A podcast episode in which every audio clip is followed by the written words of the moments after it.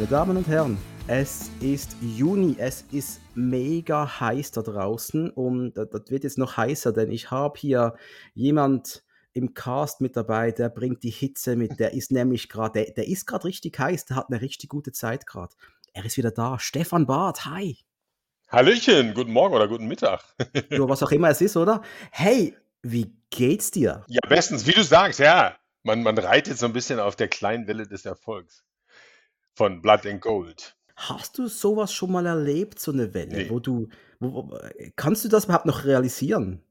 Nee, das ist völlig, völlig, völlig bizarr, völlig einzigartig. Ohne Scheiß, weil ich meine, ich mache seit 25 Jahren Drehbücher und du machst so Fernsehfilme und dann hast du mal gute Quote oder schlechte Quote. Aber das hier war so, wie gesagt, eine, also ich weiß, mein Sohn meinte immer so, wir sind, wir sind Nummer eins weltweit, so wie die Bildzeitung beim Fußball, wir sind Weltmeister. Weil wir ja tatsächlich mit dem Film irgendwie eine Woche lang in der ganzen Welt die Nummer eins waren. Und das ist dann wirklich, wenn du sowas siehst, so wie 93 Länder Top 10 und 54 Länder die Nummer 1, dann ist es so, okay, krass. Und ja, Netflix sei Dank, das ist halt ähm, abgefahren. Ja? Also für abgefahren. die, die es noch nicht wissen, der Stefan, der hat mal einen Roman geschrieben, der war vor ein paar Folgen schon mal hier. Wir haben über Blood and Gold gesprochen. Das ist ein relativ neuer Film auf Netflix, kam am 26. Mai rum, kam der raus. Richtig? Stimmt das, oder? Und basierend auf dem Roman von Stefan, der hieß und heißt Es war einmal in Deutschland. Und da hat mich vor einem Jahr schon umgehauen, der Roman. Und dann habe ich mit Stefan Kontakt bekommen und äh, äh, ja, das ist der Beginn einer wunderbaren Freundschaft, glaube ich. und, und, dann kam Netflix und gesagt, wir machen da einen Film draus und der ist da und der ist ein Hit und nochmals Nummer eins weltweit. In wie vielen Ländern waren es noch gleich? Äh, ich, 54 Länder Nummer eins, glaube ich, das ist jetzt auch schon wieder vorbei, ne? aber das war halt, äh, und 93 Länder in der Top 10, also kann man sich nicht beklagen. Das ist geil, ja. oder? Also, ja, ist völlig ich, verrückt. Ich kann mir nicht vorstellen, was das mit einem macht, wenn man das Teil geschrieben hat, es dann auch verfilmt sieht. Du warst das kreativer Produzent mit an Bord. Ich hatte erst das Drehbuch geschrieben, dann den Roman und dann sind wir wieder ne, mit dem Drehbuch, weil ich hatte das halt schon mal, vor vielen Jahren wollten wir das schon mal machen. Eben, und äh, also wer mehr wissen will, ein paar Episoden zurückgehen, da war der Stefan genau. schon zu Gast und hat sehr ausführlich darüber geredet. Ich finde es super geil. Ich habe mit meiner Freundin einen Film geschaut und äh, es war, wir waren fantastisch unterhalten. Fantastisch. ist, äh, ja, die Western-Anleihen haben wir gesehen. Ich finde auch, das Buch wurde sehr gut umgesetzt. Man hat, ich habe mit meinem Freund ein paar Mal diskutiert, oder ich glaube, das war im Roman auch, das aber nicht. Wir haben da versucht rauszufinden, wir haben das Buch Ja, also, so ein paar Sachen sind halt anders geworden, ne? Was ich, das ich jetzt auch gut finde, ne? Oder Dinge, die ich vielleicht jetzt im Roman auch nochmal anders machen würde. Aber äh, ja, eine Geschichte, die, ne, die geht immer weiter. Jedenfalls der Stefan Barth, der hat auch noch andere Sachen geschrieben. Deswegen habe ich ihn nochmals eingeladen. Das sind mehrere Gründe. Zum einen der Sommerurlaub, meine Damen und Herren, der wird kommen. Sommerurlaub heißt, an Strand liegen, Bücher lesen, zumindest für mich.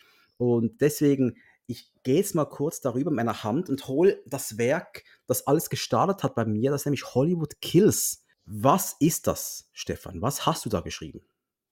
Das ist mein vorvorletzter Roman. Ich weiß es nicht, aber der letzte nicht Rondo-Roman. Ich schreibe ja auch noch so Western, die heißen ne, Rondo. Aber der letzte nicht war der.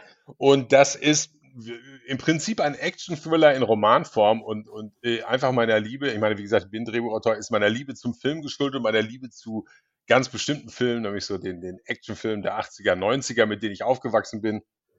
Und äh, äh, genau, und das ist praktisch meine filmische äh, oder meine, meine, meine literarische Hommage an, an, an diese Filme. Und da habe ich halt alles reingepackt, ähm, was ich an diesen Film liebe und, und also äh, bewusst auch mit diesen Klischees gespielt und, und sie alle reingehauen. Und ich glaube, es, es trifft bei den Leuten wie bei dir, die das kennen, die haben natürlich besonderen Spaß an so einem Buch.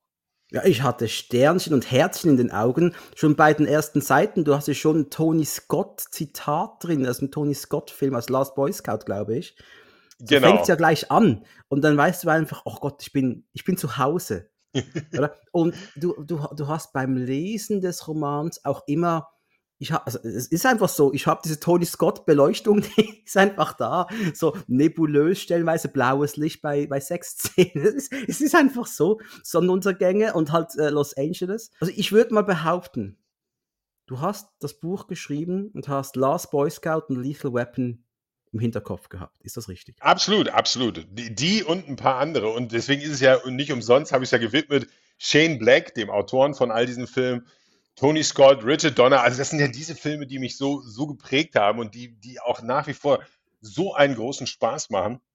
Und ja, wenn ich den Film verfilmen würde oder gesehen würde, würde ich den auch sehen, äh, als hätte ihn Tony Scott gemacht, ne? Tony Scott oder Richard Donner, aber, aber so von der Optik mehr Tony Scott, weil der hat ja diesen einzigartigen, äh, einzigartigen Look diese, diese Videoclip-Ästhetik fast schon, die er bei gewissen Szenen hatte. Also er hatte so ein geiles Gespür für Visualität, das kann man kaum in Worte fassen.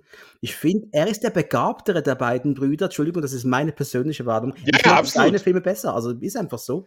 Geht mir auch so. Die sind halt, äh, Ridley Scott, der, der springt ja auch mehr so durch, durch alle Genres, ne? Und der, der, der Tony, du merkst, der ist so, der ist so diesem relativ schlichten Action-Kino einfach treu geblieben, ne?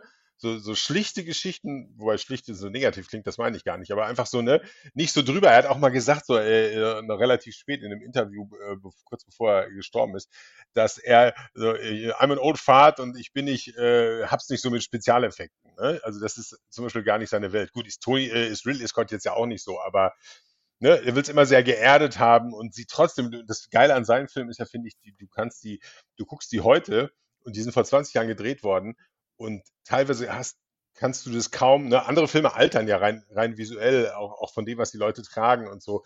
Und das hast du bei seinen Filmen echt wenig. Also ich finde, die, die sind un, unheimlich zeitlos. Ja, voll, bin ich voll bei, bin ich voll bei dir. Und während Ridley eher bekannt ist, der geht gern mal auf den Monumentalfilm fast schon, der will die großen Dinger machen, die mhm. schweren Dinger. Und der Tony will einfach nur Burger fritten oder? Ja, ja genau. Und, und, äh, kleine oder, oder simplere Geschichten, ne? Also das ist, äh, mein Favorit von ihm ist ja, ist ja unter anderem Revenge.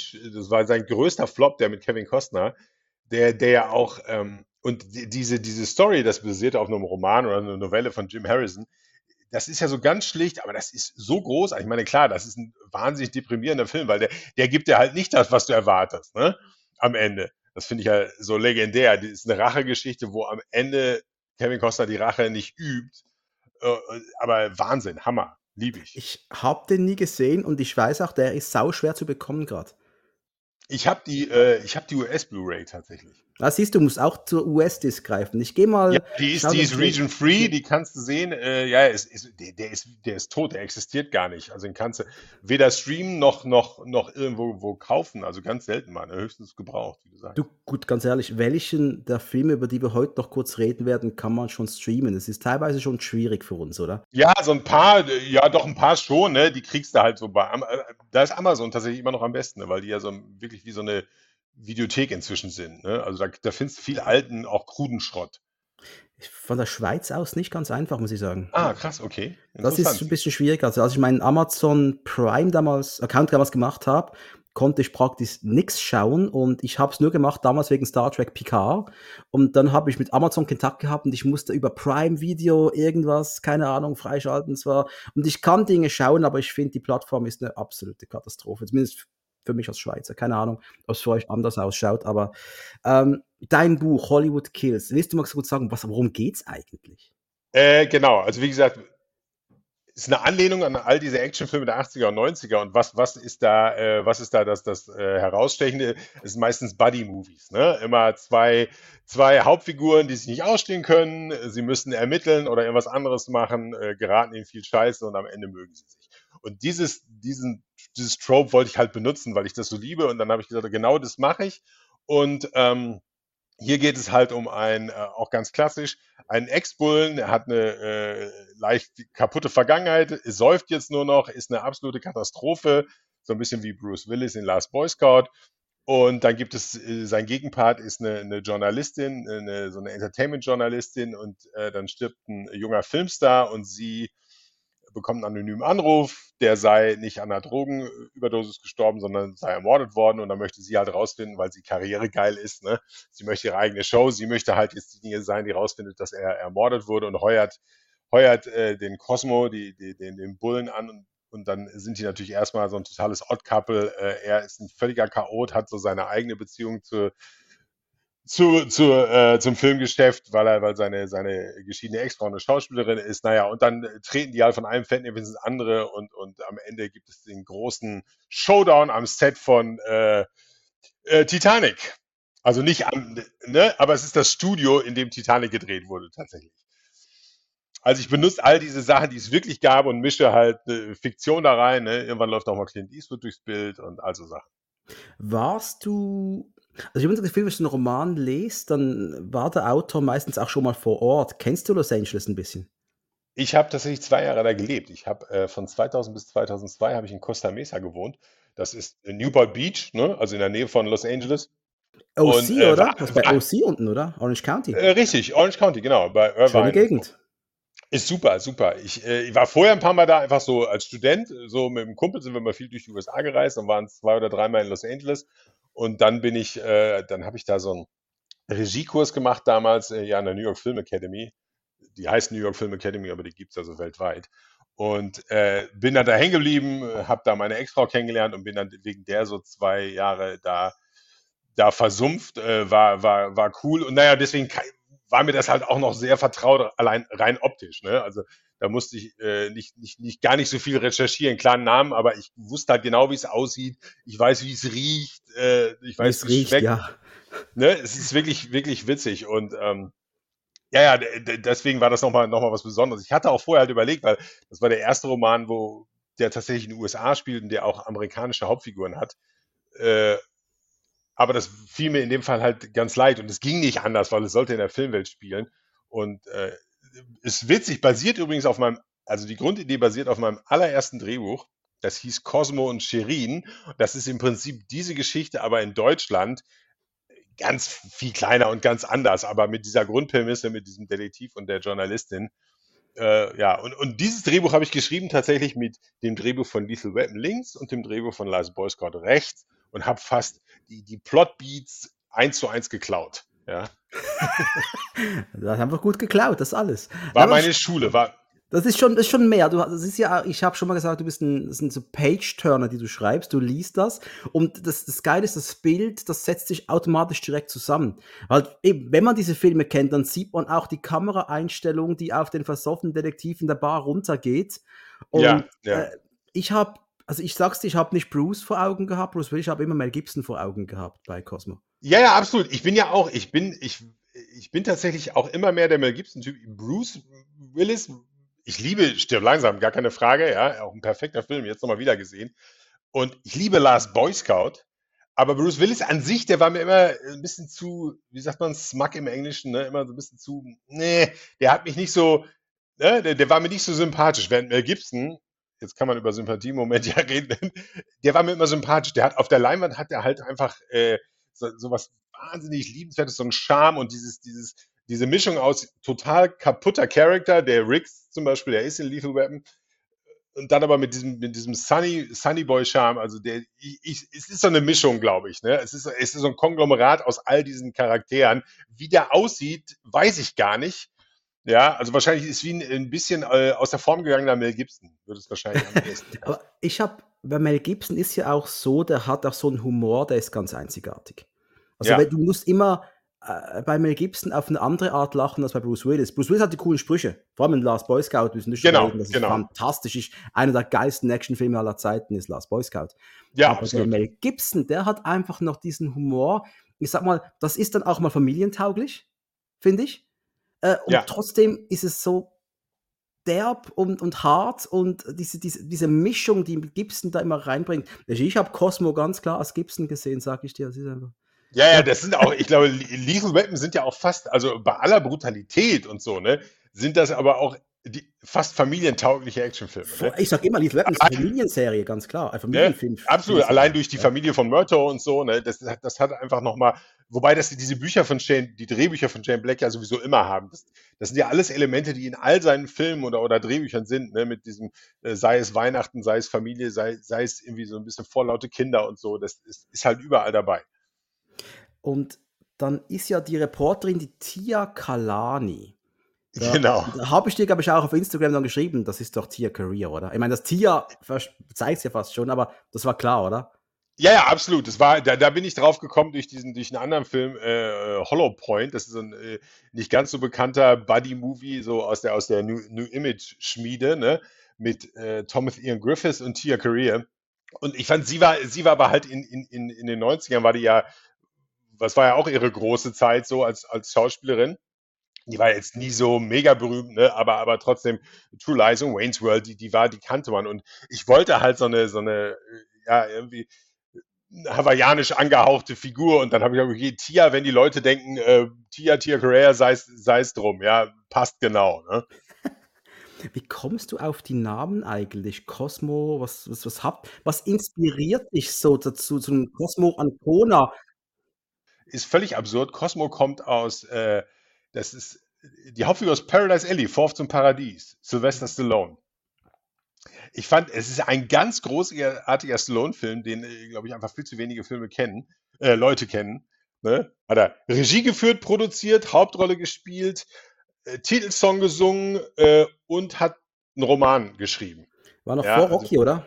Ja, äh, nee, nach Rocky, aber das war halt so die Phase, äh, da, wo er alles machen konnte. War ein gigantischer Flop damals, ist aber ein Hammerfilm. Da siehst du auch, ein, was für ein Megatalent er als Regisseur hat. Äh, ähm, so an, an, da sind Bilder drin, ne? Und das sind ja diese drei Brüder in 40er Jahren äh, in New York. Hell's Kitchen geht so um, um, Wrestling und der hat wahnsinnig Charme, ist wahnsinnig lustig. Äh, also der hat mich extrem geprägt. Und da habe ich halt diesen Namen, Herr Cosmo. Und dann habe ich gedacht, das ist halt ein Italo-Amerikaner und Ancona, weiß ich überhaupt nicht, wo der herkam. Aber daher, daher kommt Cosmo. Ähm, und ja, Tia äh, von den anderen und, und bei den anderen Figuren war ja ganz klar, ich meine, Jack Silverman, der, der Produzent, äh, Klar, klar. Jo, ne, Joel Silver ist halt eine Mischung aus Joel Silver und natürlich in seiner Schmierigkeit Harvey Weinstein. Also diese ganze Nummer mit der Creme und cremig ein und so, das ist der originale Harvey Weinstein, was, was er gemacht hat. Das war ja super, das konnte ich halt so schön, schön vermengen. Ich habe tatsächlich, als ich äh, Theater, Film, Fernsehen in Bochum studiert habe, äh, wollte ich meine Abschlussarbeit, meine Magisterarbeit über die Filme von Joel Silver machen und hatte auch extrem viel schon geschrieben und hatte halt all seine Filme und das waren ja wirklich auch extrem viele Buddy-Movies. Ähm, so verwurstet. War aber tatsächlich, glaube ich, eher ein Sachbuch als, äh, als eine, eine, wissenschaftliche Auseinandersetzung. Habe ich leider verloren, die Datei. Die hätte ich gerne noch. Du hast ja deinen dein Tagesjob. Du schreibst für eine ähm, ZDF-Serie, ist es richtig? Äh, alles Mögliche. Das, Im Moment, die letzten zwei Jahre war es eine ARD-Serie, genau, die Highland über so eine blinde Anwältin. Das ist so genau, wie gesagt, ich sage mal, das völlig das ganz andere Ende des Spektrums von dem, was ich, was ich persönlich mache. So, ne? Oder halt, was immer sonst kommt. Ne? Ich habe früher habe ich ja allein für Cobra 11 geschrieben, TV-Movies, jeden Krempel. Ne? Als Drehbuchautor ist man ja mehr so, so Gun for Hire, äh, außer jetzt im Falle von Blood and Gold, Sachen, die man so selbst macht. Aber ähm, ja, genau, das ist das Tagesgeschäft und das zahlt die Miete, Logo. Wie teilst du deinen Arbeitstag? Also sagst du immer, okay, morgens wird für die Miete geschrieben und abends kommt dann mein Projekt, wo ich hoffe, dass es irgendwie Punch hat. Das ist immer, immer so zwischendurch. Also ich weiß, dass ich zum Beispiel hier Hollywood Kills habe ich geschrieben. Das war während, da war die Pandemie gerade und dann, dann hatten wir bei der Highland haben wir trotzdem gearbeitet, haben aber immer so acht Stunden Zoom-Konferenzen gehabt. Und ich hatte hier zum Glück so einen Gemeinschaftsraum im Haus. Zoom-Konferenzen? Ey, die blanke Hölle, die blanke Hölle, immer so lang. Ne?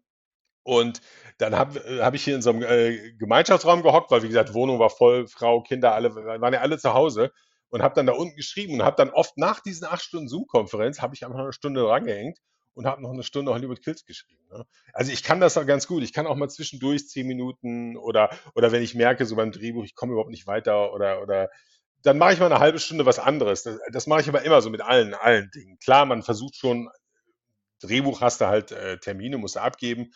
Äh, aber man findet immer, immer eine Lücke, wo man, wo man schreibt. Aber Hollywood Kills hat auch ähm, glaube, das habe ich über so einen Zeitraum von anderthalb Jahren immer nebenbei geschrieben. Ne? Wenn ich das durchgehend geschrieben hätte, hätte ich das natürlich viel schneller schreiben können. Eben, du hast, es sind ja fast 400 Seiten, das Buch. Ähm, ja, das ist das längste, was ich bislang geschrieben habe. Und effektiv, du hast da eineinhalb Jahre geschrieben nebenbei. Wie lange würdest du eigentlich brauchen, wenn du da dich vollumfänglich konzentrieren könntest drauf? Wahrscheinlich schneller. Also ich merke das jetzt. Ich habe, äh, also man, man, kommt da so ein bisschen in die Routine mit dem Romanschreiben. Ich habe bei den Rondo-Western, die ich ja relativ äh, also im Moment fast so versuche alle drei, vier Monate einzuveröffentlichen, die sind kürzer, aber da schaffe ich, die sind der Western halt, die sind jetzt nicht so wahnsinnig kompliziert geplottet. Ne? Da geht es jetzt nicht um rauszufinden, wer war der Täter oder irgend sowas, aber da, die, die habe ich schon in fünf Wochen geschrieben, so ein Ding. Ne? Das sind allerdings nur ungefähr die Hälfte. Also ich könnte das bestimmt in drei Monaten schreiben. Wenn ich komplett sage, ich schreibe es drei Monate nichts anderes als die Fortsetzung von Hollywood Kills, dann äh, würde ich, würd ich das äh, auch hinkriegen. Hm, aber du, du kriegst es fertig, an mehreren Projekten gleichzeitig zu schreiben.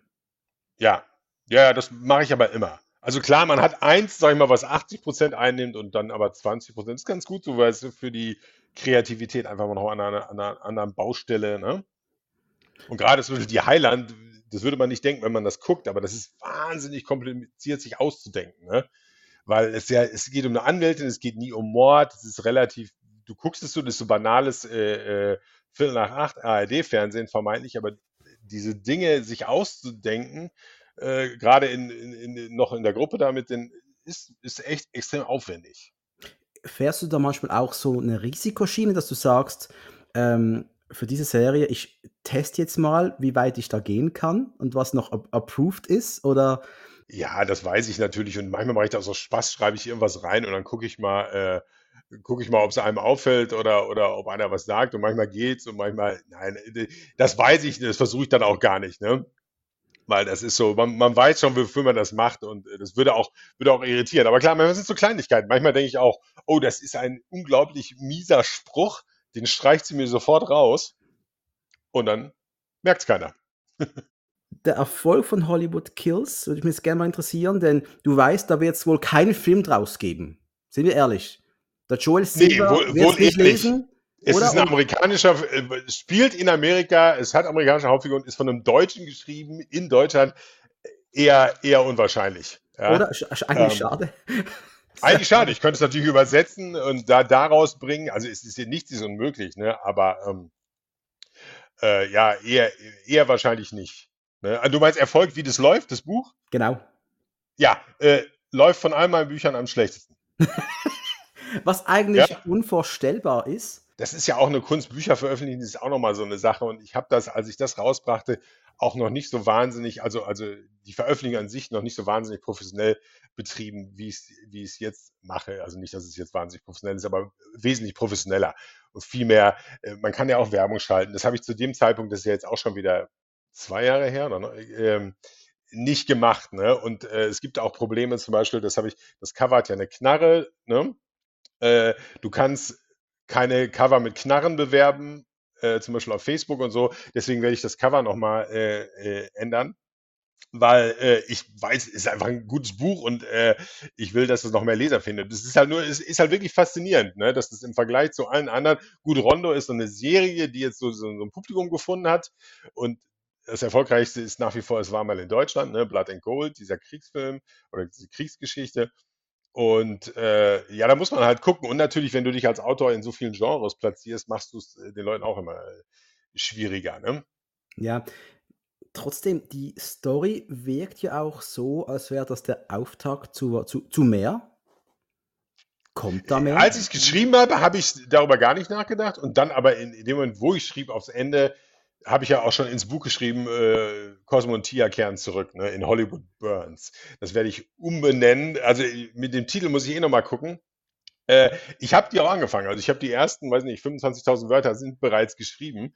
Äh, ich habe eigentlich so drei Geschichten, wo ich sage, es gibt denn jetzt eins, es spielt im Sommer, ne, Hollywood Burns. Äh, während der großen äh, Brände, die da immer jedes Jahr äh, sind. Habe ich eben auch gedacht, Hollywood Burns macht so Sinn mit den Bränden. Und da wird, äh, wird John Milius auftreten, also nicht als er selbst, aber eine Figur, die ganz klar John Milius ist. Also da werde ich wieder natürlich ganz viel Film, äh, Geschichte und, und Anspielungen reinpacken.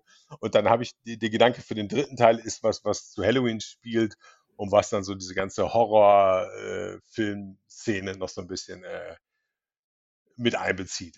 Aber dazu muss ich erstmal jetzt den zweiten weiterschreiben. Aber ich habe natürlich dadurch, ist ja auch immer, man, man, man will ja Geld verdienen und dadurch, dass die Western halt äh, viel besser laufen, habe ich natürlich, schreibe ich halt die Western, äh, weil ich da auch mehr und diesen kürzer und schneller und äh, aber ich werde das machen. Also das kommt auf jeden Fall. Sehr gut, ich freue mich tierisch, das in einigen Jahren, vielleicht sogar schon sehr bald, lesen zu können, denn ähm, meine Leute da draußen, liebe Zuhörerinnen und Zuhörer, im, äh, in den Show Notes weiter unten finden die den Link zu Amazon. Das ist der beste Link. Amazon ist das Beste, oder? Absolut. Ist, ist, ich bin bei, bei Kindle Select angemeldet, also ich bin Amazon, äh, rein Amazon, genau. Ja, also einfach da runterscrollen, raufklicken, kaufen. Das Buch ist so geil, perfekt für einen Sommerurlaub. Wird euch sau Spaß machen. Wenn ihr diesen Podcast mögt, wenn ihr dieses Buch mögen, ich verspreche es euch, lest Hollywood Kills. Ich bin, ich bin Fan und freue mich auf die Fortsetzung. Und äh, ja, geil. Und wenn ihr, genau, und wenn ihr, falls irgendwer bei Kindle Unlimited ist, das ist dieses Buchprogramm, wo du irgendwie im Monat bezahlst und dann kannst du irgendwie sonst für 1000 Bücher lesen, da ist es auch drin. Also kann man sogar im Prinzip kostenlos lesen. Sehr geil, sehr geil. Denn es ist ja auch ein, ein, Buddy, ein Buddy-Buch, ein Buddy-Roman. Es ist, genau, es ist, es ist der Buddy-Film als Buch. Das war ja genau, das ist es das wollen wir auch noch ein bisschen drüber reden. Das ist ja ein Genre, das dir sehr lieb ist, wie ich das richtig verstanden habe. Ist es dein liebstes genau. Action-Subgenre eigentlich? Buddy oder halt aber auch, würde ich fast sagen, so Man on a Mission. Ne? Ähm, da gibt es einige, aber Buddy, glaube ich, das ist so das, wie gesagt, geprägt hat mich, äh, also ich glaube am allermeisten Lethal Weapon halt, ne? Das war, ich weiß noch, wie ich den gesehen habe und war ich so, so geflasht und ähm, ich habe, äh, ich habe ja auch alle Drehbücher mir dann äh, besorgt im, im Zuge auch meiner Arbeit. Ne? Und ich meine, Shane Black hat das mit 24 geschrieben, also, also Krass, oder? mit 24. Und äh, das ist ein super, auch ein super Buch zu lesen. Und ich habe auch im Zuge meines Filmstudios, damals habe ich äh, für, für irgendein Seminar habe ich im Prinzip Drehbuchstruktur anhand von Lethal Weapon äh, erklärt. Weil Lethal Weapon hat es so perfekt, ne? So mit diesen ersten Akt, zweiten Akt, Wendepunkten, äh, äh, Wahnsinn, ne? Und äh, ja, deswegen liegen die mir besonders am Herzen. Aber eigentlich alle Filme von Shane Black, bis auf Predator, der jetzt kein, oder wie ist der Predator Upgrade, der jetzt kein Buddy-Movie ist, ich mochte den trotzdem mehr als die meisten, aber der ist, fällt jetzt raus, weil er kein Buddy-Movie ist. Ne?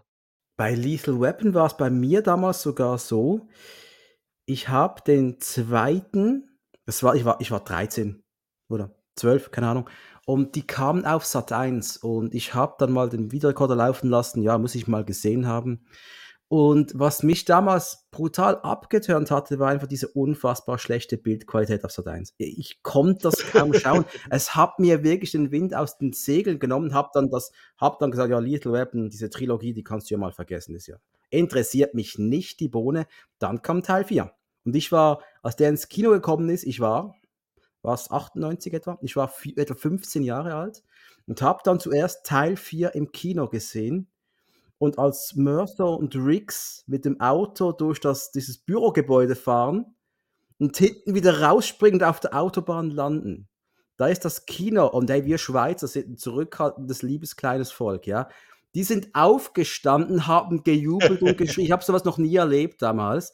Und da hat mich die Reihe gewonnen. Ich habe mir eins bis drei direkt auf VHS geholt, musste die sehen und die gehören bei mir jetzt auch ganz weit oben. Super geile Filme. Ich liebe Teil 2. Ganz großer Fan. Absolut, und die, die sind auch, äh, die, also ich glaube, die, die, die sind wie, wie bei den meisten äh, äh Fortsetzungen. Also äh, bei mir ist es wirklich auch, eigentlich kannst du sagen, so von der, von der Reihenfolge ist es 1, 2, 3, 4. Ist einfach so, ne? Beim vierten merkst du halt, ähm, der ist halt äh, so zusammengestückelt aus so vielen Ideen und wollten so viel machen und ist trotzdem charmant und lustig, aber das ist halt kein Vergleich zum ersten oder auch zum zweiten. Ne? Mhm. Bei mir ist 2, 1, 4, 3 effektiv, weil Lustig. 2 ja. ist bei mir, ich weiß nicht, der hat einfach sowas, da ist die Tragik von Riggs nochmals klar, dann lernt er diese Frau kennen, du, du hast die ganze, äh, diese Südafrika-Thematik, super tolle Action. Joe Pesci, der jetzt mit dabei ist. Also die Familie wird ja stetig erweitert. Ähm, eins, klar, müssen nicht drüber reden. Eins ist einfach klassischer Hollywood, so geht Actionfilm.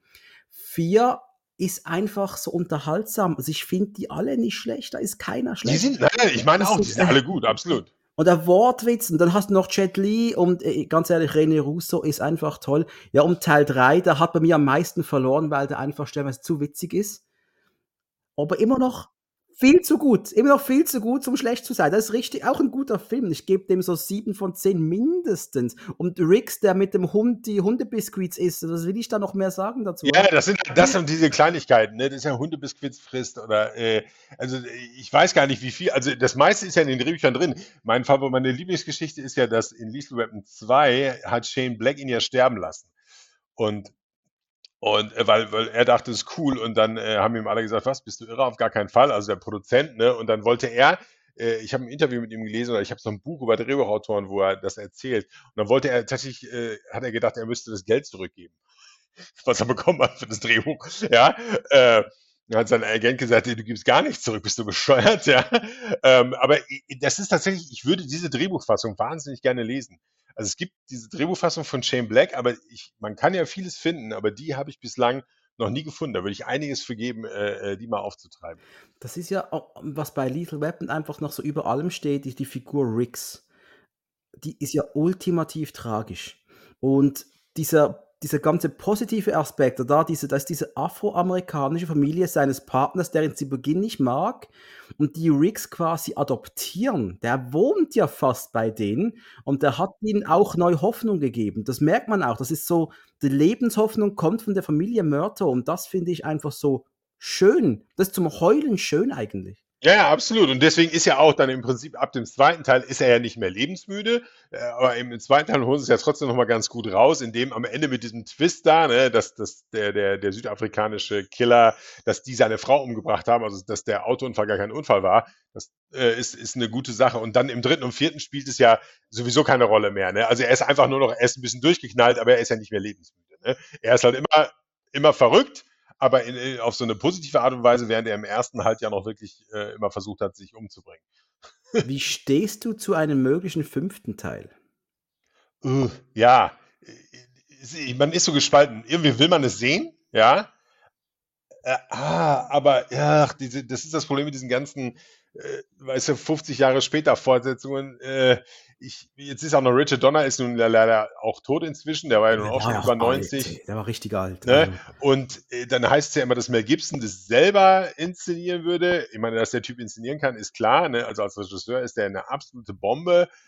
Ähm, ich weiß es, ich weiß es nicht. Jetzt ist Murto, also Danny Glover ist aber auch schon, äh, glaube ich, recht äh, recht alt. Also der Gibson ist halt fit wie Sau, ne? Also dem würde ich das abkaufen und ist ja auch lustig so. Aber ja, ich weiß es nicht. Also ich bin so gespalten. Ein Teil von mir will es sehen, ein Teil von mir sagt so, komm, lass gut sein. Ähm, ja, lassen Sie mir was Neues sehen. Ich meine, die Serie endet mit Teil 4 mit dieser wunderschönen Fotomontage im Spital. Ist doch super. Ja. Why can't we be friends? Und ganz ehrlich, ich habe das mal für, für die Arbeit auch geklaut, dass eines meiner Teams nach drei, vier Jahren, dass wir unser Ende erreicht haben und wir getrennt worden sind, habe ich genau das gleiche mal eine Fotomontage mit Why Can't We Be Friends und die haben alle geheult, ich sag's dir, die haben alle geweint. Das war großartig. Das ist, ja, ja, das ist ja auch, finde ich eine gute Idee und das ist auch, ich glaube, weißt du, das war so, ist so eine runde Sache und da hat es so einigermaßen geklappt. Du hast so vier, vier wirklich gute Filme, die sind so, jeder ist so ein bisschen Produkt seiner Zeit. Ne, und er erzählt praktisch ja diese Geschichte der beiden Typen und dieser immer größer werdenden Familie und äh, ja, lass, lass gut sein fast. Also jetzt, wenn man so drüber redet, denke ich, nee, komm, lass gut sein. Zumal, wie gesagt, Mel Gibson äh, äh hat ja jetzt auch da so seine Problemchen und äh, le leider habe ich das, den Fehler gemacht. Ich sehe jetzt, kriege ich immer auf TikTok immer irgendwelche Videos von ihm und äh, äh, ich weiß nicht. Ich kann das zwar gut trennen, ne? Film und, und Darsteller, äh, völlig wurscht, überhaupt kein Problem mit. Aber deswegen, ich weiß nicht, ob ich es ob sehen will. So sehr ich ihn, ihn liebe, ja, als Schauspieler als Regisseur, hm, ja. Es braucht viel, damit ich auf einen Film im Kino noch richtig geil werde. Und würde es einen Trailer geben demnächst zu Lethal Weapon 5, ich würde brennen. Ich sag's, ich würde, ich hätte so Vorfreude und ich hätte, ich hätte so riesig Angst, dass die mich enttäuschen und die es vielleicht machen werden, aber die Möglichkeit, dass die beiden alten Knacker nochmals einen Teil abliefern, ja, ich, ich will es sehen. Ich du, wenn du, wenn du einen guten, wenn du einen guten Autor, es, es existiert tatsächlich ein Treatment von Shane Black selbst. Ne? Der hat, glaube ich, ein Treatment für einen fünften Film mal geschrieben. Das war jetzt auch schon wieder Jahre her, weil er hatte ja mit, mit äh, drei und vier gar nichts mehr zu tun. Und es ist ganz lustig, ne? Er ist ja auch kein Fan äh, dieser Sprüche zum Beispiel, ne? Er sagte mal, dass er, er hasst ja äh, die aus dem zweiten Teil dieses Surfs Up, diese Nummer mit dem Surfbrett. Ja, das ist so, ist ganz witzig, dass er sagt, er hasst das, er findet es total behämmert, ne? Obwohl er ja selbst so, aber äh, ja, ne? Äh, viel schlimmer finde ich immer, aber dass wenn man Lethal Weapon googelt, dass immer diese bescheuerte Serie dann kommt. Hey, ähm, es gibt Leute, die ich kenne, die mögen das Ding sehr. Ich habe es versucht zu schauen. Ich habe auch versucht, das neue Magnum zu schauen. Ich habe versucht, das neue MacGyver zu schauen. Ich habe vieles versucht und nichts hat wirklich ja. funktioniert. Ja, das neue Magnum ist, glaube ich, ganz okay. Aber nee, Lethal Weapon als Serie muss ich mir nicht geben. Genauso wenig wie diese From Dusk Till Dawn Serie, die es gegeben hat. Ich, die habe ich damals angefangen, das war so eine der ersten Eigenproduktionen von Netflix. Ne? Ah, da habe ich aber auch, ich glaube, nach zwei Folgen aufgegeben. Es ist einfach, nein, ich will das nicht. Also Riggs und Murtho sind Danny Glover und Mel Gibson und fertig und sonst. Ja, und dann dieser Typ, dieser Clayne Crawford, der ist, äh, nee, Alter, sorry. Also das ist wirklich so ikonisch. Also Mel Gibson ist einfach mal fucking. Das ist so wie Harrison Ford ist Indiana Jones. Und nicht Shia LaBeouf. Nicht Shia LaBeouf. Nee, nicht Shia LaBeouf und auch nicht Chris Pratt oder irgendeine Kacke. Ist lustig, ich habe äh, den, den vierten mit meiner Tochter vorgestern geguckt nochmal und da fand ich es wirklich gut, diese Idee am Ende, wenn, wenn der scheiß Hut in die, in die Kirche gewählt wird bei der Hochzeit und man denkt, Shia LaBeouf nimmt ihn und dann kommt aber Harrison Ford und nach dem Motto, nee, Alter, hier, Ey, da, da haben wir bei mir. im Kino, haben wir geschwitzt. Super. Ja. nee, nee, dieses Fackel weiterreichen von solchen Rollen äh, sollte Nein, macht man nicht, macht man nicht. Ähm, aber dieses Buddy Cop Genre ist ja noch massiv größer. Da gibt es ja noch anderes und da war ja noch was zuvor. Gehen wir ein paar Jahre zurück, 1982 hat das Ganze ja so ein bisschen seinen Anfang genommen. Nur 48 Stunden. Oh Mann, auch. Genau, ich weiß, den habe ich, ich weiß gar nicht, ob ich den noch im, im Kino gesehen habe. Da war ich ja oder, oder dann auf VHS. VHS, haha. Und ja, Hammer, ne? Aber das war ja auch, es ist ja auch Joel Silver, der Produzent schon gewesen, also mit, also er war da noch, glaube ich, Assi nur, das war Lawrence Gordon, aber er gehört da auch schon dazu. Und das ist halt, äh, ich meine, Eddie Murphy, ich meine, diese ganze Geschichte ist ja auch bekannt. Ne? Eddie Murphy, niemand wollte Eddie Murphy, weil er einfach ein Comedian war. Und die wollten während des Drehs noch feuern, ne? weil alle gesagt haben, nee, der taucht nichts. Und ich meine, das kann man sich heute gar nicht mehr vorstellen. Ja. Und das, die Dynamik Eddie Murphy, Nick Nolte ist einfach, äh, Großartig, legendär, ne? Vor allem, weil die beiden sich wirklich nicht mögen. Also vor allem Nick Noltes Figur mag Eddie Murphys Figur überhaupt nicht. Also das wird ja, und ich finde, dass diese Freundschaft, die existiert ja auch nicht wirklich, oder? Nee, genau. Das ist ja wirklich nur in diesen 48 Stunden, man lernt sich zu respektieren, ne? Und es ist halt, ähm, ich, ich weiß gar nicht, sowas entsteht ja dann erst auf dem Papier, du kannst es schreiben, ne? Und dann entsteht es aber auch einfach durch das Casting und, und auch wenn ich ihnen das damals ja in dem Moment scheinbar nicht bewusst war, äh, Eddie Murphy, das war halt, äh, das war ein Selbstläufer, das hat dann eine Dynamik entwickelt. Ne? Ich meine, die, die berühmte Szene, wenn die in die Bar kommt, ne? ich bin euer größter Albtraum, äh, Neger mit einer Bullenmarke, das ist einfach, ja, das sind so, so Dinger, die, die bleiben in der Filmgeschichte. Regie Walter Hill, dürfen wir nicht vergessen, das ist ja auch so ein Mann. Der alte King. Der alte König da. Und das ist ja, äh, hat eine Fortsetzung gegeben, nur 48 Stunden, war, glaube ich, 1990 etwa, oder? Ja, Another 48 Hours, ja, ja. Aber den habe ich, den habe ich im Kino gesehen und vergessen, weil ich ihn nicht gut fand. Und ich habe äh, vor zwei oder drei Jahren wollte ich den mal irgendwo auf Prime, habe ich mal angefangen reinzugucken, aber da war es so, da, weißt du, das kannst du nicht nochmal. Ich finde den zweiten immer noch okay, aber haut mich nicht vom Hocker, bin ich, bin ich ganz ehrlich. Genauso wenig wie Rush Hour.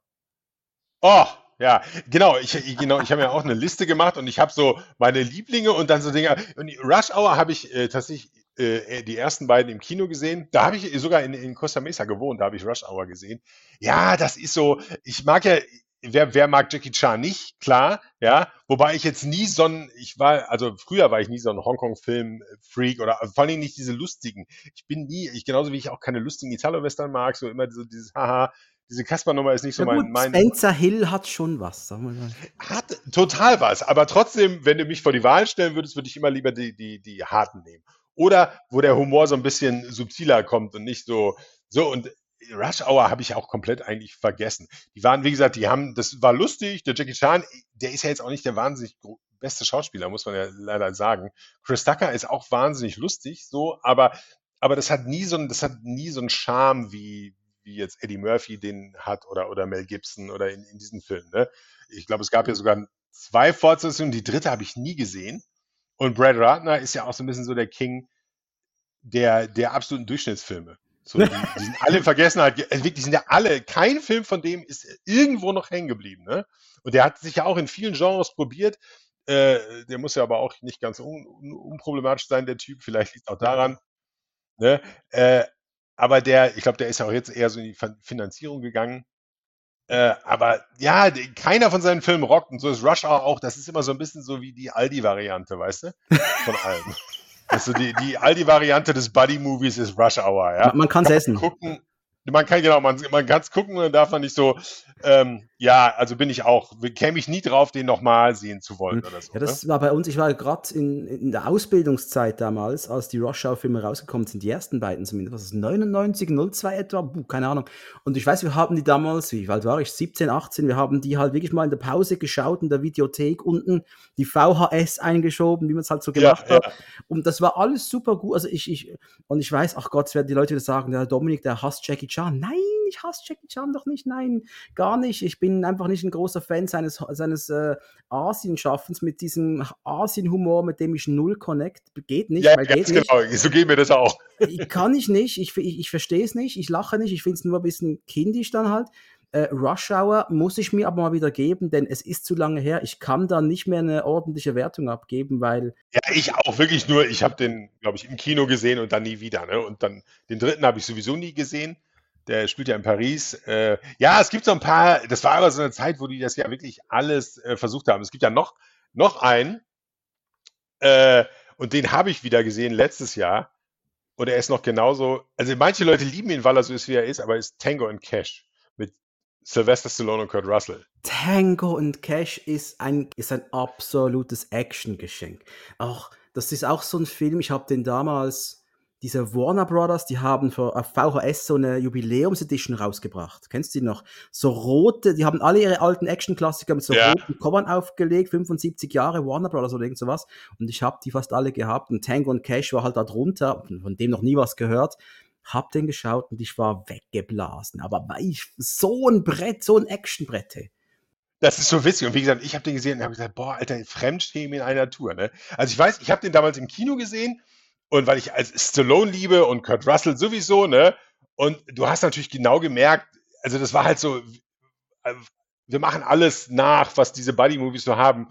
Und aber der, der ist ja voll von so schwachsinnigen, wirklich schwachsinnigen Momenten, die man natürlich dann auch schon wieder lustig finden kann. Ich weiß also, auch Terry Hatcher, diese ganze Nummer, diese ganz schlimme Nummer ist doch, wenn, wenn Stallone reinkommt und er glaubt, seine Schwester hat was mit Kurt Russell, weil die ihm da die Füße massiert oder so. Ich meine, das ist so bescheuert, ja, und so eigentlich, also so nicht lustig oder, oder aber ähm, ja, oder, oder, oder auch äh, Jack Palance als, als Bad Guy. Äh, warum er dieses Labyrinth mit den Mäusen?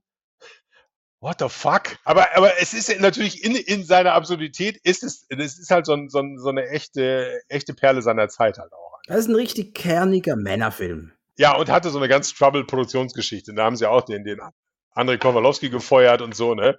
Äh, ist auch lustig. Und dann ist natürlich klar, dass dann irgendwann sowas sowas dabei rumkommt. Ne? Ich mag den Teil im Gefängnis da sehr. Mit ja. diesem einen Hühnen da, der keinen Hals hat, dieser, dieser, dieses mhm. Monster eines Mannes da. Ja, das ist auch so eine, so eine Hackfresse, so eine geile. Wie stehst du zu Glimmerman? Kennst du den überhaupt? Lustigerweise ist Glimmerman einer der Seagal-Filme, den ich nie gesehen habe. Das war ja einer seiner letzten, die im Kino äh, waren, glaube ich. Ne? Mhm, so. Da ist das 96 gedreht. Der mit, ist es Damon Wayans auch? Oder, Keenan oder? Ivory. Ah, Keenan Ivory, der andere, ja genau, der andere Bruder. Nee, den habe hab ich nie gesehen. Ich kenne da nur, ist, ist es Glimmerman? Ist es da, wo es diese absurde Geschichte gibt? Ähm, die, die, diese Anekdote wird immer gerne erzählt von dem Steven Tobolowski, von diesem Schauspieler, wo Steven Seagal, ne? Das ist genau der. ja. niemanden erschießen wollte. Äh, großartig. ja, den muss ich, den muss ich mal nachholen, weil allein deswegen, das finde ich so lustig. Diese Story ist einfach so großartig. Hat ja auch nicht lange vorgehalten, sein, sein, äh, sein Frieden. Nein. Ja. Aber äh, ich kann schon sagen, Jan und ich, wir haben den bereits besprochen. Die Episode erscheint. Stimmt, habe ich gesehen. Ne, der, wir haben nur besprochen, wir haben noch nicht released. Da kommt erst. Wir haben, glaube ich, nur ein Posting gemacht, so, der draußen ist. Ja. Der kommt erst in ein paar Wochen und äh, ich will noch nicht sagen, wie wir den gefunden haben.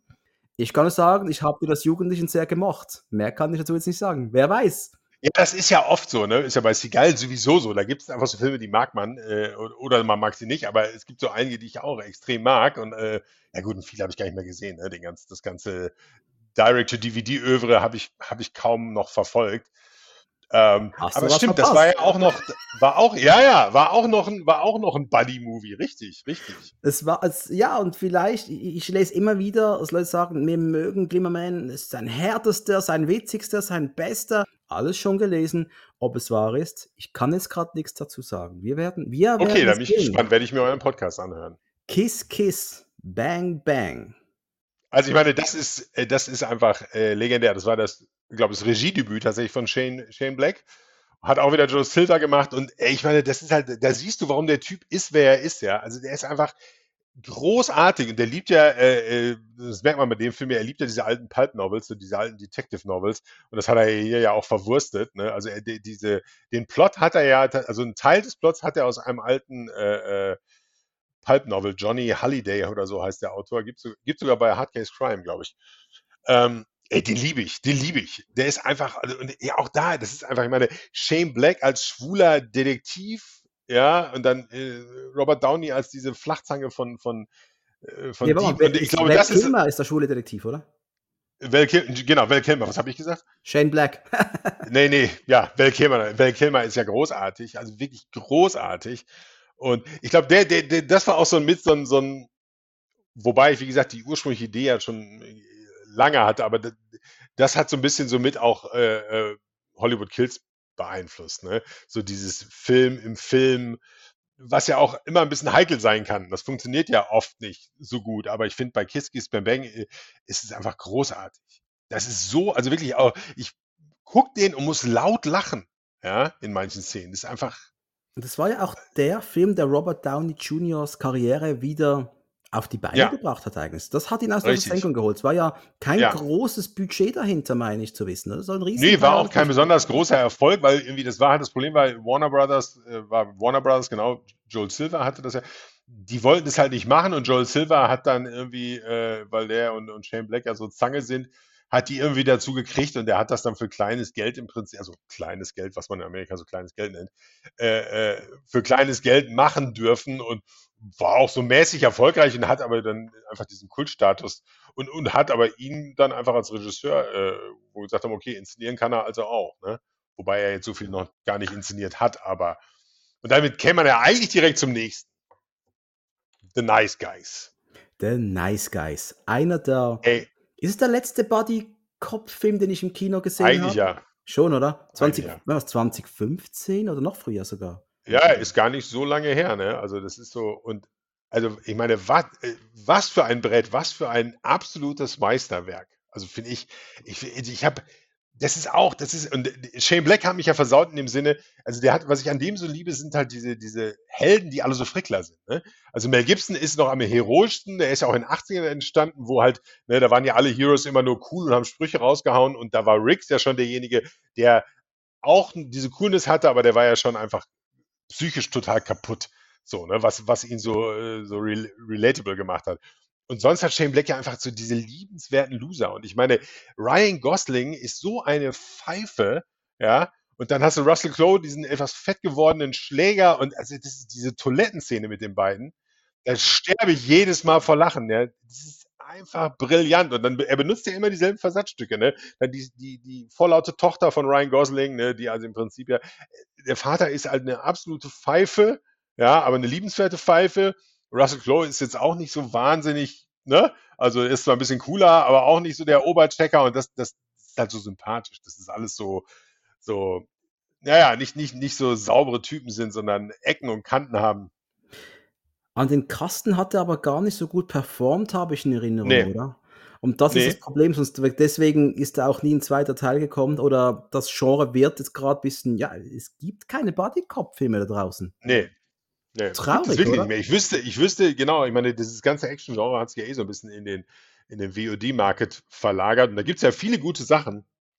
Aber äh, stimmt, so, so der Versuch, so das klassische Buddy-Movie wiederzubeleben, wüsste, würde mir jetzt auch nichts einfallen. Gibt Wir können eine Reihe noch nennen, die heißt Bad Boys. ja, klar. Und die ja auch ein sehr, sehr verspätetes Sequel noch bekommen hat, ne, diesen dritten Teil. Der, der den haben sie ja, weil ich weiß nicht wie lange, 15, 20 Jahre versucht zu machen, immer mit anderen Leuten. Ewig. Ewig. Und der ja auch tatsächlich, dieser dritte Teil ist ja durchaus unterhaltsam. Also ich habe den gesehen. Ich war jetzt nie so ein großer Fan der Bad Boys-Reihe, ja, weil, also mir war, mir war Will Smith immer, der ist mir immer so ein bisschen zu gelackt und zu nice. Der ist, ja, natürlich ist eine Charisma-Bombe, klar, eine Schambombe, der Typ, aber der war mir immer zu gelackt. Ich kann es dir nicht sagen. Aber, und die sind halt so, ja auch eigentlich bestehen die so aus kompletten Versatzstücken. Die sind ja, aber ist halt Michael Bay, ne? Hat ja diese mega Optik, äh, immer irgendwie Kamera von unten, nackte Ärsche, so, das ist halt, so, er ist halt Videoclip-Ästhetik noch. Ja, ist ja auch super, ist ja alles okay, ne? Und, und die sind, ich finde, die kann man super gucken, immer mal wieder so reingucken, die berühren mich aber nie, ne? Wobei, ich habe den zweiten Teil nochmal gesehen, der berührt mich nicht, aber der hat halt, die, die leben halt so, also erstmal von seiner Regie, also diese, diese Verfolgungsjagd auf der Autobahn und dann mit diesen scheiß Leichenteilen. Also so makaber, wie er das durchgekriegt hat in so einer fetten Hollywood-Produktion. Und dann aber einfach so, so komödiantische Highlights wie, wie die Nummer, wenn, wenn äh, ne, die Tochter zum Daten äh, der 15-Jährige kommt und, vorbei, es ist großartig. ey, und diesen Typen fertig machen, das ist wirklich, wirklich saugeil. Und ich fand auch den dritten, den ja diese beiden, das sind Franzosen, glaube ich, die das gemacht haben. Genau, das, ist das waren französische Regisseure. Ja. Genau, es ist so ein Brüderduo aus Frankreich irgendwie. Und der war schwer unterhaltsam. Ja, ja ich also. fand den auch voll okay und haben nach gleiche Tür aufgemacht äh, zum Teil 4. Und dann hat Will Smith kurz eine Ohrfeige verteilt und das wurde, Projekt wurde kurz auf Eis gelegt, aber es scheint jetzt wieder Green Light zu sein. Ich glaube, der wird ja. kommen. Teil 4 kommt. Und ja, so eine Ohrfeige ist ja jetzt auch nicht so, so schlimm wie der kann andere machen. Dinge. Ich sag, kann man drüber, ich, äh, ist halt armselig von ihm gewesen, arme Nummer, aber gut, das ist jetzt nichts, ne, so. Also da haben ja. andere Menschen Schlimmeres gemacht, Entschuldigung. Äh, genau, genau. Ja, und das ist so, weißt du, wenn der kommt, gucke ich den, aber das ist, wenn er nicht kommt, ist mir das auch egal. So, die sind so, die, die, das ist so das absolute Kaugummi, ne? Das ist nichts, was mir am Herzen liegt. Aber während Shane Black hat ja noch einen, und zwar ähm, The Long Kiss Goodnight. Ne?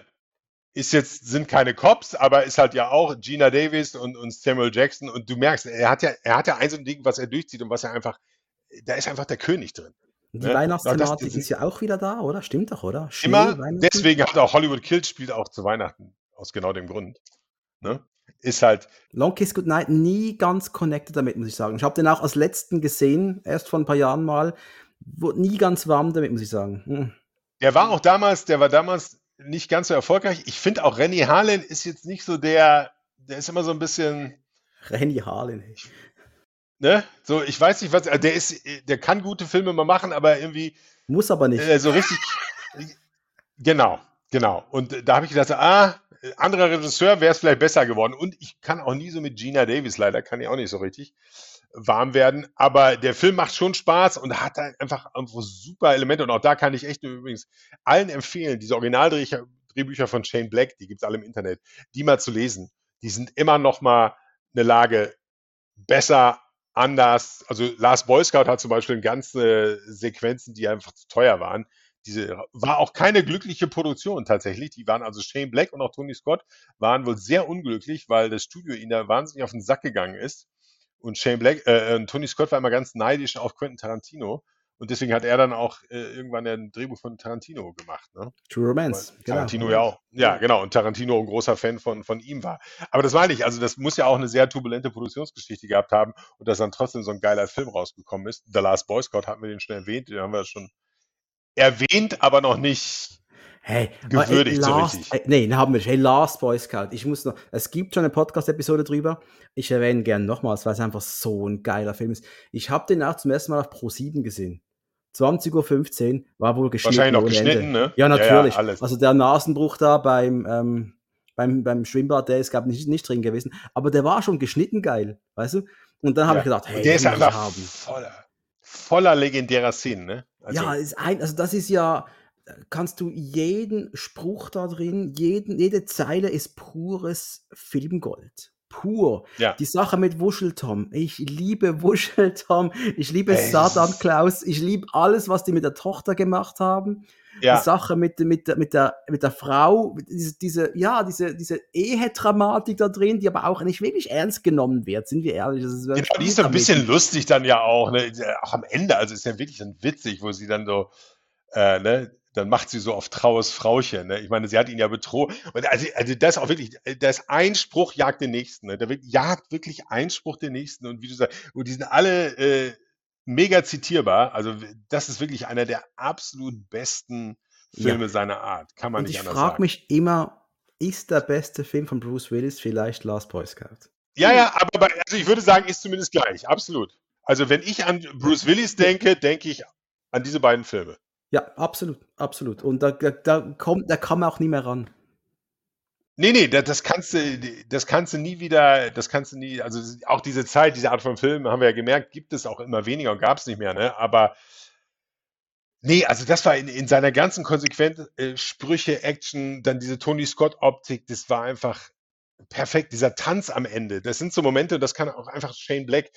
Ich meine, er sagt, ne, wenn ich das überlebe, tanze ich. Und dann tanzt er in, in diesem Stadion. Immer und immer, wenn ich den Film gucke, denke ich, oh, wäre noch 20 Sekunden länger der Tanz, weil ich diesen Moment so großartig finde. Ja, er hat einfach auf dem Höhepunkt auch so, es nimmt die Emotionen richtig hoch. Und das, um, und das sind die Momente, die ich, die ich halt auch versucht habe, weißt du, in dem Roman, wenn die beiden am Ende singen, ähm, äh, äh, Hooray for Hollywood. Ja. Das, genau sowas wollte ich damit, ne? Das ist einfach, wo du sagst, die, die sind durch so viel Scheiße gegangen und am Ende stehen sie auf der Straße und singen und alle denken, sie sind bescheuert. Das ist toll, love it. Das hab ich ich habe ich hab das auch gedacht, dass das irgendeine Verbindung zu dieser Szene sein muss. Aber danke, dass du es auch bestätigst. Das ist super. das, ähm, wie stehst du zu 21 und 22 Jump Street? Hast du die mal gesehen? Die habe ich tatsächlich gesehen. Ich weiß gar nicht, ob ich den zweiten gesehen habe. Den ersten habe ich auf jeden Fall gesehen. Die sind lustig, ne? Die, die sind halt, oder, oder der, ich, ich glaube, ich habe nur den ersten gesehen. Ähm, die sind ja noch mal, also die sind ja schon wieder so Meta irgendwie, ne? Das, wie, wie ja all diese Serien, wie all diese Serienverfilmungen sind. Also das, du kannst es ja kaum ernst nehmen. Der kriegt das aber trotzdem irgendwie ganz gut hin, obwohl es wie eine Parodie ist, dann ist die Action aber echt fett, ja. Also fand ich schon gut, habe ich würde ich jetzt aber nicht so persönlich ist es jetzt nicht so mein. Ich finde aber diese Typen sind halt wahnsinnig talentiert und die, die hier diese Phil Lord und äh, wer ist nicht, ne? Ist ja auch zwei, die Regisseure und Autoren. Und äh, die diese von dem Han Solo-Film ja gefeuert haben. Und tatsächlich hätte ich deren Han Solo-Film gerne gesehen, weil ich, ich glaub, auch. Mir besser Was lief lieber als der, den wir bekommen haben am Schluss, oder? Ja. Also, gefällt genau. mir gar nicht. Gefällt mir gar nicht. Ähm, Starsky und Hutch wäre auch so ein Teil, alte Serie, wurde mit Ben, ja, äh, genau. ben Stiller, Owen Wilson aufgelegt, 2004 etwa. Ja, ja. Ist für mich aber auch eigentlich ein klassischer Bodyfilm, was sie draus gemacht haben. Es hat nicht das Serienfeeling, die haben einfach das Setting der Serie genommen, haben das Auto genommen, die Figuren genommen irgendwie und haben aber eigentlich einen astralen Body-Cop-Film abgeliefert. Ich finde den geil. Ist dann halt nochmal ja, ja, genau. Und ist dann halt nochmal, aber wie gesagt, noch mehr komödiantisch. Ne? Das finde ich ja so finde ich so lustig, dass ja all diese Serienadaptionen zu Filmen sind ja immer Komödien, ne? Ob das Baywatch ist, den habe ich nie gesehen hier mit. Oh Gott, der ist auch Rock.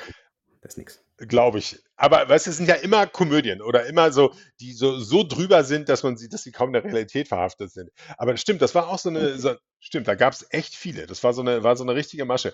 Da muss man aber noch einen erwähnen, der jetzt wieder ernster ist, den ich ja ähm, absolut liebe. Und zwar sind wir wieder bei Scott, aber diesmal tatsächlich bei Ridley Scott und zwar Black Rain. Mit Michael Douglas und äh, Ken Takakura heißt der, der die coolste Sau ist überhaupt. Ja, also der japanische Schauspieler, der ja scheinbar, der hat ja auch eine gigantische Karriere in Japan, das ist ja oft, wir kennen diese Leute ja alle gar nicht. Aber ich finde, die, dieser Film ist einfach auch so großartig. Ne? Der fängt an mit, mit Michael Douglas und Andy Garcia, die ja aber Partner sind, und dann stirbt er und dann kriegt er halt diesen, diesen japanischen Kopf und dieses ist halt eine super Dynamik. Du hast diesen korrupten amerikanischen Bullen, also der seine Ehre im Prinzip befleckt hat, weil er korrupt ist, und dann hast du diesen äh, Straight Shooter, diesen Japaner, der ihm im Prinzip beibringt, äh, äh, wieder ehrenvoll zu sein. Und der Film, der hat so viele Momente, da kriege ich Gänsehaut, wenn ich nur darüber rede. Ja, und dieses letzte Bild, wenn die beiden in die Polizeistation kommen und sie haben diesen Bad Guy gecatcht und die Musik und, und alle applaudieren, das ist einfach großartig. Ja, also wirklich, wirklich, ich liebe den. Der Geber mir gerne mal vergessen, ich habe den auch sehr spät entdeckt erst. Und ergo ist er nicht so tief in mir drin verwurzelt wie halt ein Film, den ich mit 14 gesehen habe. Aber den habe ich durch wiederholtes Gucken erst zu würdigen gewusst, ne? wo ich dann immer dachte, Mann, ist der fucking geil. Und dann habe ich festgestellt, dass Kenta Kakura äh, hat es gibt noch einen Film, und zwar von einem alten von Sidney Pollack aus den 70ern, The Yakuza. Ich weiß nicht, ob der was sagt. Äh, super. Robert Mitchum noch, Robert Mitchum, der ältere Robert Mitchum, das ist 76, Drehbuch von Paul Schrader, ist in Japan, er ist ein Privatdetektiv, muss ermitteln in, in, in der, im Yakuza-Milieu und dann wird sein Partner in dieser Ermittlung, ich weiß gar nicht, ob der selber ein Yakuza ist, ist Ken Takakura, also derselbe Schauspieler aus Black Rain, nur noch mal 20 Jahre jünger und ist ein Showdown da gehen die beiden, äh, kämpfen sich durch so eine ganze Horde Yakuzas in so, einem- in so einem japanischen Papierhaus. Ist der Hammer.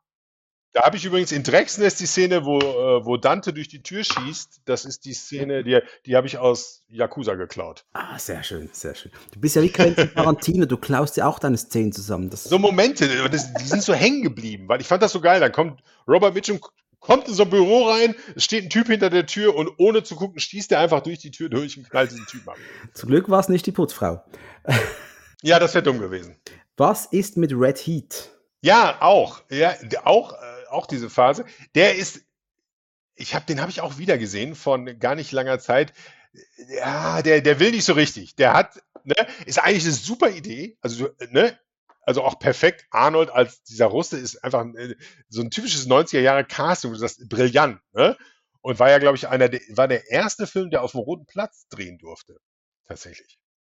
Also es gibt ja diese Szenen mit Arnold, wo er als russischer oder sowjetischer Bulle da äh, marschiert. Und das war tatsächlich das erste Mal, dass ein amerikanisches Filmteam auf dem Roten Platz drehen durfte. Äh, und ja, der ist auch, also der sollte eigentlich funktionieren, weil auch James Belushi als dieser Schmierlappenbulle, das ist ja, ist ja, ist ja super und dann diese Dynamik zwischen diesem stoischen Russen und, und dem, dem, äh, aber, aber der, der Belushi ist halt zu sehr Klischee, so ein bisschen. Der hat keine Tiefe so richtig, ne? Also der, dem fehlt halt die Tiefe, die jetzt ein, Riggs hat oder so. Und dann ist er am Ende so ein bisschen, ja, das ist so, ich würde sagen, kann man gucken. Hm. Ja, kann man gucken. Aber ich habe Ne? ihn vor drei Jahren etwa, als ich noch mit dem Sergei den Fratzengeballer Podcast äh, äh, produziert habe, da haben wir eine Walter Hill Besprechung gemacht über alle Filme. Ja. Wir haben das komplette Övre besprochen. Und ich weiß noch, ich habe damals Red Heat nochmals gesehen und war da auch so, mh, irgendwie, das zündet bei mir nicht. Irgendwie gehe ich da, mein Herz geht dann nicht mit. Das ist mein Nee, nee, genau. Der hat so seine kleinen Momente, aber der, der, der, der kommt nie so richtig, äh, nie so richtig zusammen. Ne? Das ist, ähm, Wie ist's eigentlich mit Beverly Hills Cop? Ist das für dich ein Buddy Cop Film? Die sind ja zu dritt eigentlich. ja, witzig, dass du sagst. Nee. Nicht, oder? Ich liebe den. Der ist, der ist großartig, aber der ist für mich kein äh, Buddy, weil es ist halt, Eddie Murphy ist eine One-Man-Show. Äh, Klar, du hast Judge Reinhold und hier John Ashton, glaube ich, und die sind auch super, ne, gerade in dem Film. Aber sie sind ja doch eher so, er- er bleibt ja immer alleine. Also ähm, würde ich jetzt nicht, würde ich jetzt nicht als, weil, wie gesagt, allein durch, dass die anderen zwei sind, die, die sind so nette Anhängsel so, aber würde ich jetzt nicht dazu zählen, obwohl, wie gesagt, der Film ist großartig. Ne? Es bricht irgendwie auf, es ist nicht das gleiche, wenn es ein Duo wäre, das wirklich zusammenfinden muss. Sie sind einfach zwei, zwei Genau, Typen ist und halt- Eddie Murphy, ja. Genau, genau. Und Feeling, Eddie? Murphy bleibt aber einfach so zentral, einfach die viel größere Kraft. Ne? Da ist halt, die können da gar nicht ran. Ne? Ist auch vom Drehbuch her nie so geschrieben. Ne? Was ist mit Auf die harte Tour, The Hard Way? Kennst du den noch? Den kenne ich noch, den wollte ich immer mal wieder sehen, weil ich habe den gesehen, aber ich kann mich null dran erinnern. Aber stimmt, der war ja, und es ist ja auch eine klassische Prämisse, ist fast auch wieder eine, eine Hollywood Kills Prämisse. Das ist ja Schauspiel, hab ich schnell, Schauspieler ist Michael J. Fox, oder? Michael J. Fox, Genau, und James Woods ist der harte Bulle. genau, und begleitet den Bullen für eine Weile, um sich für die, auf die Rolle vorzubereiten. Sie driften immer tiefer in den Fall rein. Es ist verdammt lang her, als ich den gesehen habe. Richtig lange her. Ich, ich muss den auffrischen. Bei mir ne? auch. John Batham, der war ja auch ein guter Mann, der hat, der hat viele gute Sachen gemacht. Ne? Also, äh, der, wo wir bei dem sind, können wir direkt die Brücke schlagen zu Stakeout. Ja, Sagt gerne. Stakeout. Richard Dreyfuss und Emilio Estevez. Und der war ja auch von John Batham. Und der ist, also den will ich unbedingt mal wieder sehen, weil der ist wirklich, der war großartig. Jetzt sind die natürlich von Anfang an Partner. Das macht ein bisschen den Unterschied zu den anderen. Ne? Die sind von Anfang an Partner. Aber es ist ja, und es geht um, um eine Überwachung. Das war, ist ja eigentlich die brillante Idee. Ne? Und dieser Film ist ja auch wahnsinnig witzig. Und ich weiß nur, dass die so wahnsinnig charmant sind. Allein die Szene, wenn sie am Anfang, äh, das spielt ja in Seattle, glaube ich, sind sie, sind sie Bullen erstmal am Anfang. Oder, oder ist San Francisco egal, auf jeden Fall im Hafen. Und dann äh, jagen sie irgendeinen Typen und fallen alle in die Fische und dann kommen sie ins Büro und ihr Boss schreit sie natürlich an, wie das in dem Film auch immer sein muss. Und dann sagt er, und setzen Sie sich bloß nicht hin, weil sie halt nach Fisch stinken, weil sie alle in diesem Fischcontainer waren. Und während der Chef rummeckert, dreht er sich um und guckt aus dem Fenster und dann setzen sich beide so ganz schnell auf den Stuhl und reiben ihre Ärsche so über, über den Stuhl. Es, so, ja, ja, also ist vielleicht auch jetzt nicht Buddy-Movie wie alle anderen, die wir besprochen haben, aber irgendwie ist mir der, als wir äh, drüber sprachen, was für Filme, fiel mir der einfach ein.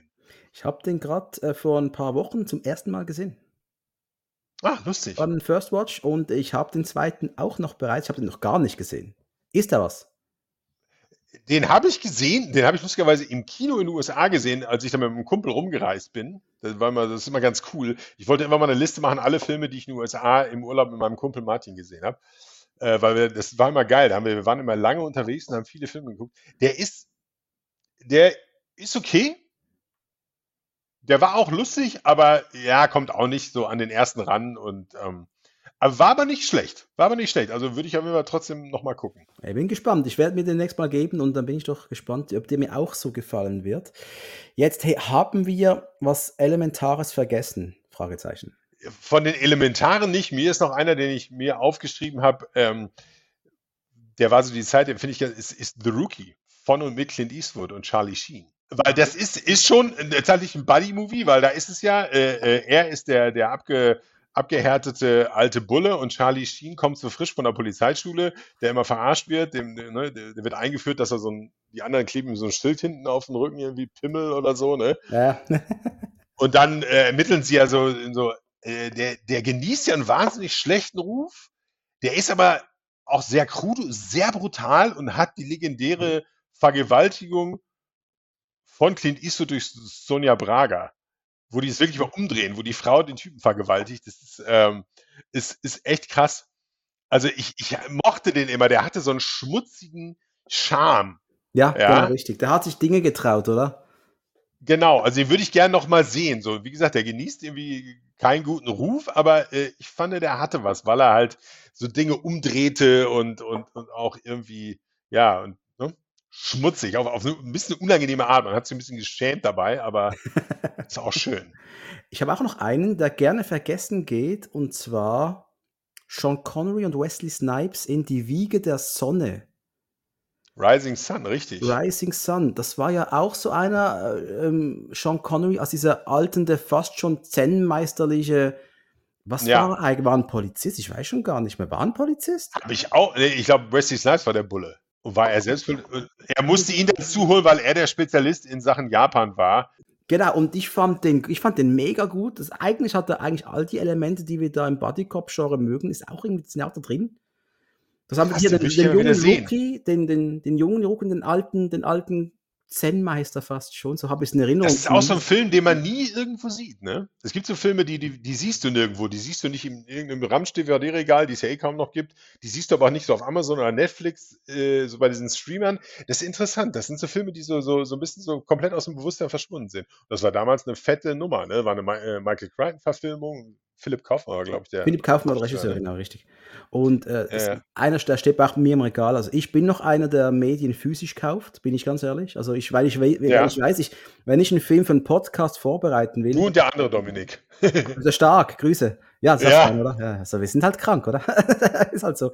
Und äh, ich weiß aber auch einfach, dass ich, wenn ich so einen Film schauen will, dann muss ich den haben. Dann, ich will dann nicht irgendwie hoffen, ja, ja, äh, dass ich auf, wer streamt es, gehst du mal schauen, hat es eine Plattform? Nein, hat sie nicht. Und äh, nee, die, da gehe ich mein Regal, mach und fertig. Also ja, ja. Connoisseur, weißt du, der Mann von Welt. Nee, ist, ich habe auch noch hier hinter mir ist so ein Regal, wo meine Blu-rays sind. Das sind aber auch nicht mehr viele, aber das sind so, da sind so viele von den Filmen, über die wir auch reden, die stehen da noch drin als Blu-rays. Haben wir was vergessen? Es gibt sicher noch x weitere. Wir könnten noch über Two Guns äh, wir haben noch äh, Showdown ja, in Little den habe ich gesehen, aber auch vergessen. Auch vergessen. Welchen? Showdown in Little Tokyo gibt es noch. Ah, richtig. Es gibt so ein paar krude, ne? Den habe ich tatsächlich noch nie gesehen. Den habe ich äh, zu liegen.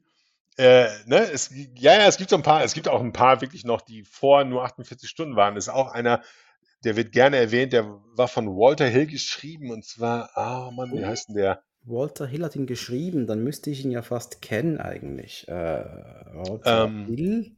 Uh, da gibt es einen Freebie and the Bean mit Alan Alda, der wird bei den Amerikanern wird der sehr viel erwähnt, so bei, bei so Leuten wie uns, bei so Nerds, Freebie and the Bean und noch einer. Mit, ah, genau, und zwar mit Robert Kalb und lass mich lügen, Bill Cosby. Robert Kalb und Bill Cosby, du meinst Tennisschläger und Kanonen, oder? Ich glaube Magnum Heat. Der heißt aber, ich glaube Magnum Heat heißt er nicht. Genau, der, der gilt auch so. Das war so, war so aus dieser Zeit. Krass, ich habe noch nie von dem gehört. Ja, ja, den habe ich, glaube ich, auch noch nie gesehen, aber der, da reden viele drüber immer so bei den Amis, dass das so einer der, der frühen Buddy-Movies war. Ne? Wobei wie, diese Hochphase, wo wir jetzt drüber reden, ist wirklich 80er, 80er, 90er und dann, dann war es irgendwie, irgendwie vorbei. Es gibt übrigens, wo du das sagst, äh, hier von wegen Schauspieler und, und Bulle, gibt es so auch so eine Billigproduktion, die habe ich mal auf Netflix angefangen zu gucken mit, mit dem Dominic Purcell. Dominic Purcell ist der, ist der Bulle und so eine andere Flachzange ist der, ist der Schauspieler. Ist, ist, kein Re ist kein Remake, aber halt die, genau dieselbe Prämisse. Okay, muss ich, mal, muss ich mal geben vielleicht. Das könnte noch was sein. Ja, ja, ist garantiert noch irgendwo auf Netflix. Dominic Purcell, der sollte ja in Blood and Gold mitspielen. ja, nein, der Witz ist, weil, weil der hat ja in, in Blood Red Sky, in Peters Film davor mitgespielt, ne? In dem Vampirfilm im Flugzeug. Und dann äh, fragte der halt immer so, oh Peter, was machst du als nächstes? Und dann hat Peter ihm gesagt, du, wir drehen jetzt äh, demnächst den Kriegsfilm. Und dann hatten wir die Idee, dass, äh, dass er so als Gastauftritt den äh, amerikanischen Sergeant am Ende spielt. Und dann hat er, hat er natürlich gesagt, oh geil, mache ich sofort, ne? Aber du weißt ja, wie das dann ist. Dann sagt der Agent, äh, ja, nee, du fliegst aber nicht für lau nach Deutschland. Und dann ging es dann um Kohle, naja, und damit war das dann gestorben. Ne? Sehr, sehr schade. Aber trotzdem geiler Film, Plattengold. Also Lass ja, ja, drauf kommen ja. jetzt. Nein, das war nur, das war nur so, eine, so eine kleine Anekdote, die, der, ne? Und der Typ, den wir jetzt haben, das ist ein super Typ, das ist ein Amerikaner, der in Tschechien lebt, aber ein, ein Top, ne? ich finde seine, seine zwei Minuten sehr gut gemacht. Hey, ich würde sagen, wir haben ein riesen Auge auf ein Genre geworfen, das leider momentan nicht mehr existiert. Zumindest auf der Kinoleinwand. Aber in Buchform. In Buchform. Aber in Buchform. In Buchform gibt's das. Deswegen, meine Damen und Herren, ihr mögt Buddy-Cop-Filme. Oder generell Buddy-Filme, müssen immer Cops sein. Buddy-Movies, ja? genau, ja. Buddy-Movies. Dann, und ihr könnt auch lesen. Und ihr habt Urlaub und ihr wollt mal, ihr lest gern ein Buch. ihr, könnt, ihr könnt lesen. Hollywood Kills ist das Ding, das Werk müsst ihr euch geben. Äh, ich, ich, von Herzen bewerbe ich das hier. Gebt es euch, holt das Teil, habt Freude damit, genauso wie ich. Und dann wisst ihr auch, es wird Fortsetzungen geben. Der Stefan arbeitet mit Hochdruck. Dem kann ich nur zustimmen. Ich arbeite mit Hochdruck dran. Oder nie, äh, sagen wir, der Hochdruck ist nicht so hochdruckig, aber äh, äh, ich muss gerade, ich schreibe gerade den nächsten Rondo und ich habe ihn ja jetzt angekündigt schon zur Veröffentlichung. Und er wird immer länger. Er ist jetzt, also ich befürchte, er wird doppelt so lang wie alle anderen. Man kann ihn schon vorbestellen, aber er ist noch nicht fertig geschrieben. Das ist das Geile. No pressure, ha? Huh? No pressure, genau, das ist immer gut.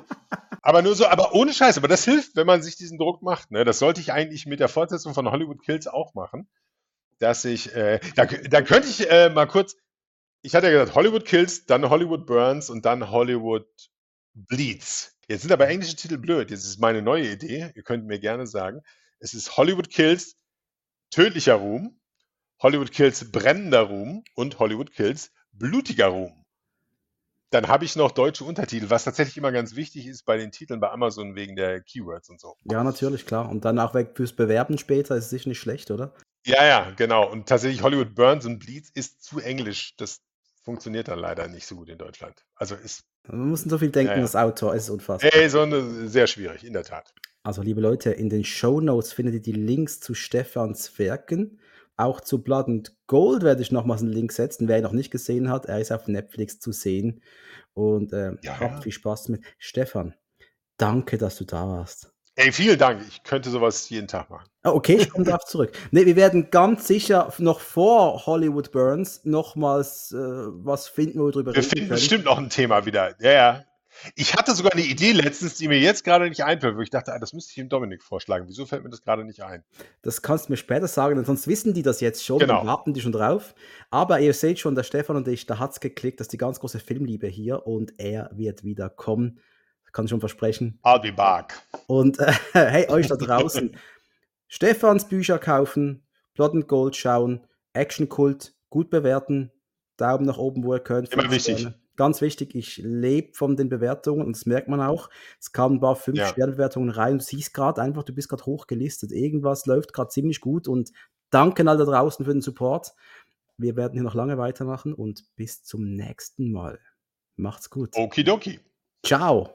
Tschüss.